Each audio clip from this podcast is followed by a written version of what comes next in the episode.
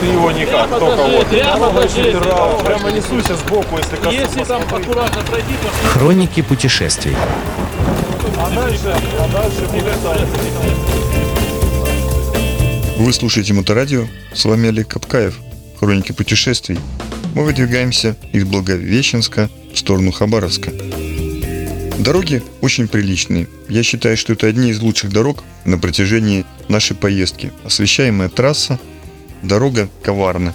Она извилиста, изобилует поворотами, и мы начинаем ехать то вниз, то вверх, то вверх, то вниз. Серпантин. Высоты достигают иногда около километра затяжные плавные повороты, которые резко заканчиваются крутым поворотом на 120 градусов. Ну, мотоцикл дорогу держит, и мы мчимся. Ну, мчимся, это значит сказать иначе. Здесь говорят «шагаем». Это странно, сначала я это услышал от дальнобойщиков, потом об этом заговорили местные ребята, а теперь я сам использую это слово. Быстро шагаем, 110 км в час. Ну, значит шагаем.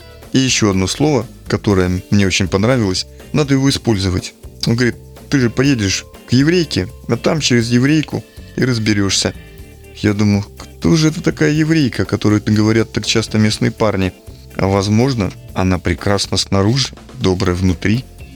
Возможно, она нальет нам горячего чая и, возможно, приготовит ночлег.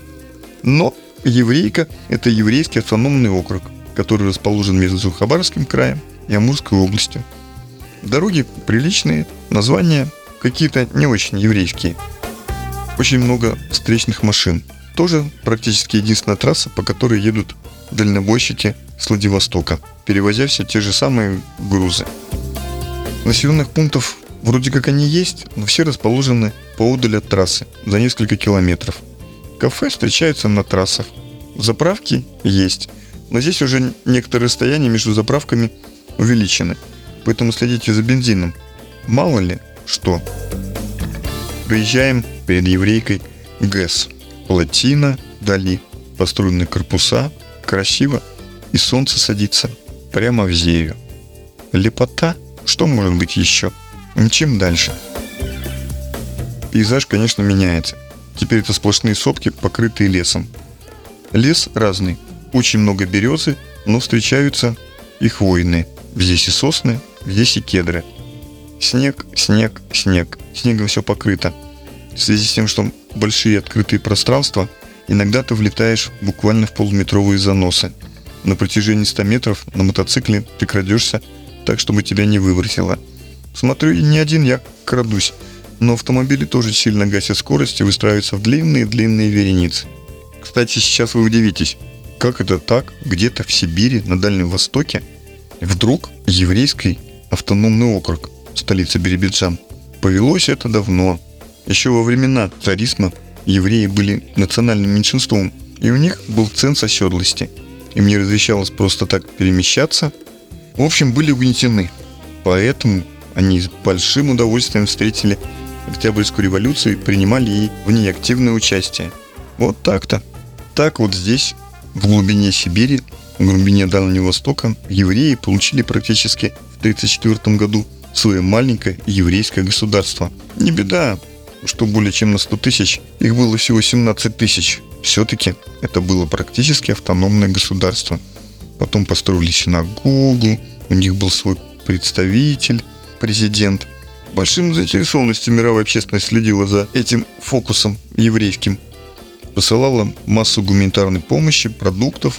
И, кстати, приезжали со всего мира сюда евреи. Потому что думали, здесь манна небесная.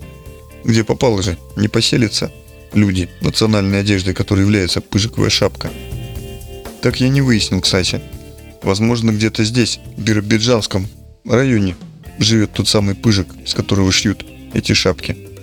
В 90-е годы евреи покинули свою землю обетованную еврейского автономного округа. Вроде как по статистике 56% свалило туда, в Израиль, на ПМЖ.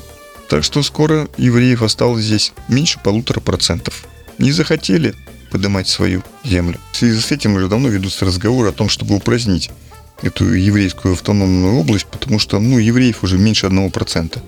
Также тоже нельзя держать такой огромный кусок земли который как бы принадлежит им, но как бы никто ничего не делает. Потому что что там меньше 1%.